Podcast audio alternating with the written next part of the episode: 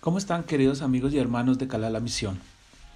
Una vez más estamos aquí delante de la presencia del Eterno, convencidos de que Él nos da la instrucción, la bendición, la revelación de su Torah y que a través de ella nos permite en estas cápsulas poder compartir lo más hermoso y lo más precioso que podemos discernir de lo que Él quiere para cada uno de nosotros.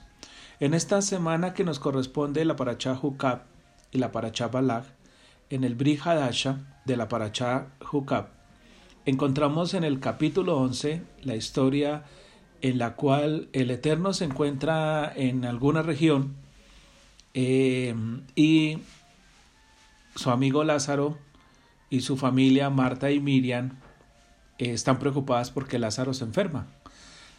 La enfermedad de Lázaro, dice el padre, dice Yahshua, perdón, dice que esta enfermedad no es para muerte, sino para la cabot de Yahweh.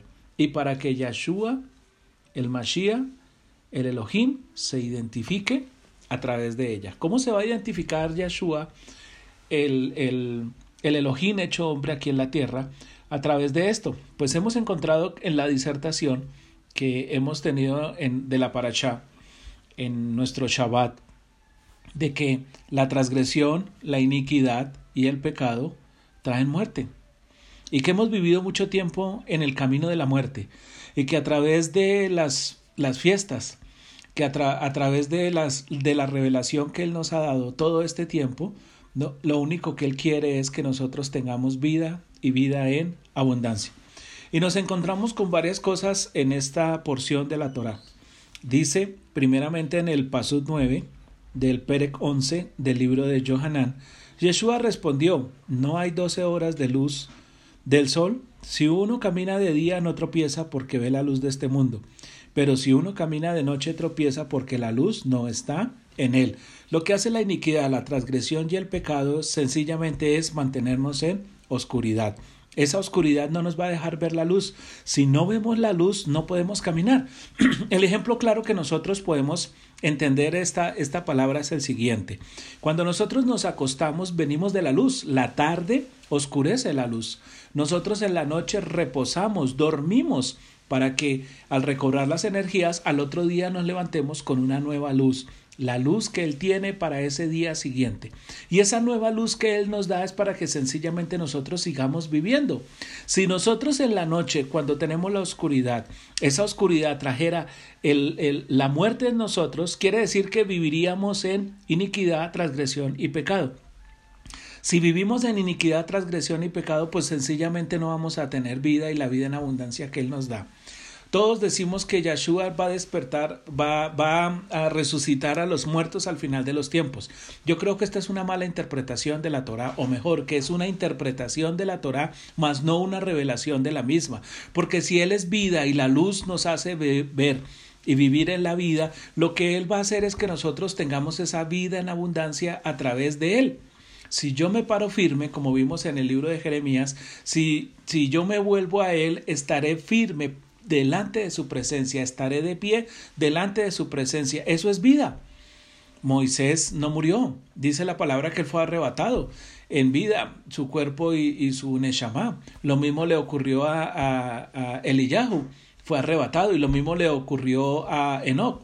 Entonces estamos encontrando que realmente lo que Él va a hacer al final de los tiempos es que va a permitir que aquellos que estemos o que no alcancemos a llegar a ese final, podamos dormir para ser despertados en Él, como lo dice en el Pasud 11. Dichas estas cosas, le dice luego nuestro amigo Eleazar, se ha dormido, pero voy a despertarlo. Ya llevaba cuatro días dormido. Era para la cabo del Padre iba a despertarlo. Su hermana Marta representa la lógica, su hermana Miriam representa la emuná. Pero llega un momento en que la lógica y la emuná, Marta y Miriam, están en el mismo sentir, porque, porque le, dice, le dice Miriam cuando la llama Yaudín, si hubieras estado aquí, él no habría muerto, él estaría vivo. Y le dice, y le dice Yahshua, conmovido, le dice, dime dónde está, que voy a resucitarlo. Dice, sí, él va a resucitar al, al, final. Y él llora, dice que Yahshua llora. ¿Por qué llora Yahshua? ¿Por Lázaro? No, llora por todos nosotros, porque al día de hoy todos nosotros seguimos pensando y seguimos creyendo que vamos a morir para que Él nos resucite. Después de que muramos en transgresión, iniquidad y pecado, no habrá resurrección para nosotros. Habrá una resurrección para que venga el juicio y el juicio será una condenación. Pero dice la Torah que cuando yo duerma voy a despertar para estar juntamente con Él en las bodas, celebrando sus bodas, para poder recibir toda la verajó que Él tiene especialmente para nosotros.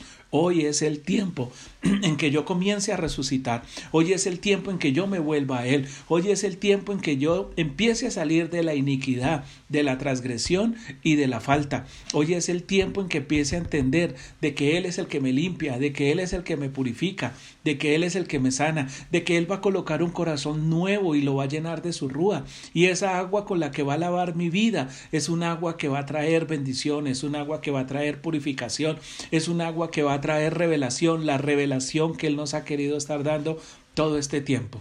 Es tiempo de dejar de pensar en la muerte. Es tiempo de dejar de o de creer que después de la muerte vamos a tener una vida. Sí, pero aquellos que estén dormidos, no los muertos, los muertos no van a tener una vida, los muertos van a tener una muerte eterna, porque le rechazamos, porque le ignoramos, porque dejamos de escuchar su palabra, porque dejamos de escuchar su, su porque dejamos de ver, oler, oler, sentir, vivir su voz, vivir su emuná, vivir la emuná. La emuná solamente se va a dar cuando yo esté convencido que aquel que dio la vida la dará por siempre. Dice su palabra, yo soy el camino, yo soy la verdad, yo soy la vida, y aquel que tiene la vida no va a permitir que ninguno de nosotros muramos. Por el contrario, aquel que tiene la vida va a hacer que nosotros vivamos en esa vida que Él nos da, esa vida que Él tiene. Y ustedes se preguntarán, entonces, ¿por qué todo el tiempo hasta el mismo Yeshua habló de la muerte? A los muertos se les habla en el idioma de los muertos.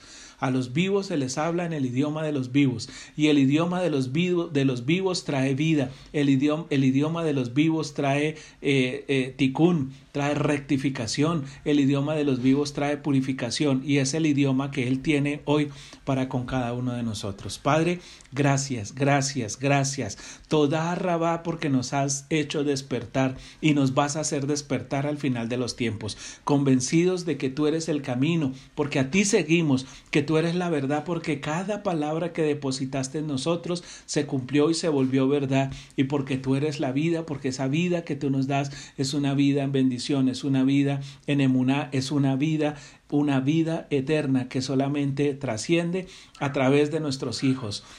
Quieres que nosotros aprendamos de ti para que podamos trascender en los nuestros. Y es la bendición tan grande, Padre, que tú nos das. Por eso te agradezco por la vida. Por eso, Padre, hoy quiero vivir. Esta pandemia es para hacerme reconocer que tú tienes la vida y que en ti está la respuesta y que en ti está la bendición y que esa bendición y esa respuesta que está en ti es la que hace que nosotros nos levantemos a prisa, corramos a Yeshua como lo hizo Miriam, pero no vayamos en la actitud de creer de que si hubiera estado ahí hubiera al contrario, de creer que aquel que tenía la vida viene a darle la vida y a resucitar a los que a despertar, perdón, a los que en ti durmieron. Hoy duermo, Padre, tranquilo, porque tú cuidas mi entrar, porque tú cuidas mi, salir, porque tú cuidas mi, mi, cuerpo, porque tú traes refugio Sheleima sobre mi vida. Dice tu palabra, amado, yo deseo que seas prosperado en todas las cosas y que tengas salud, así como prospera tu alma. Y esa prosperidad que hay en mi alma proviene solamente de aquel que tiene control de mi vida y en la vida. Gracias Padre. Amén y amén.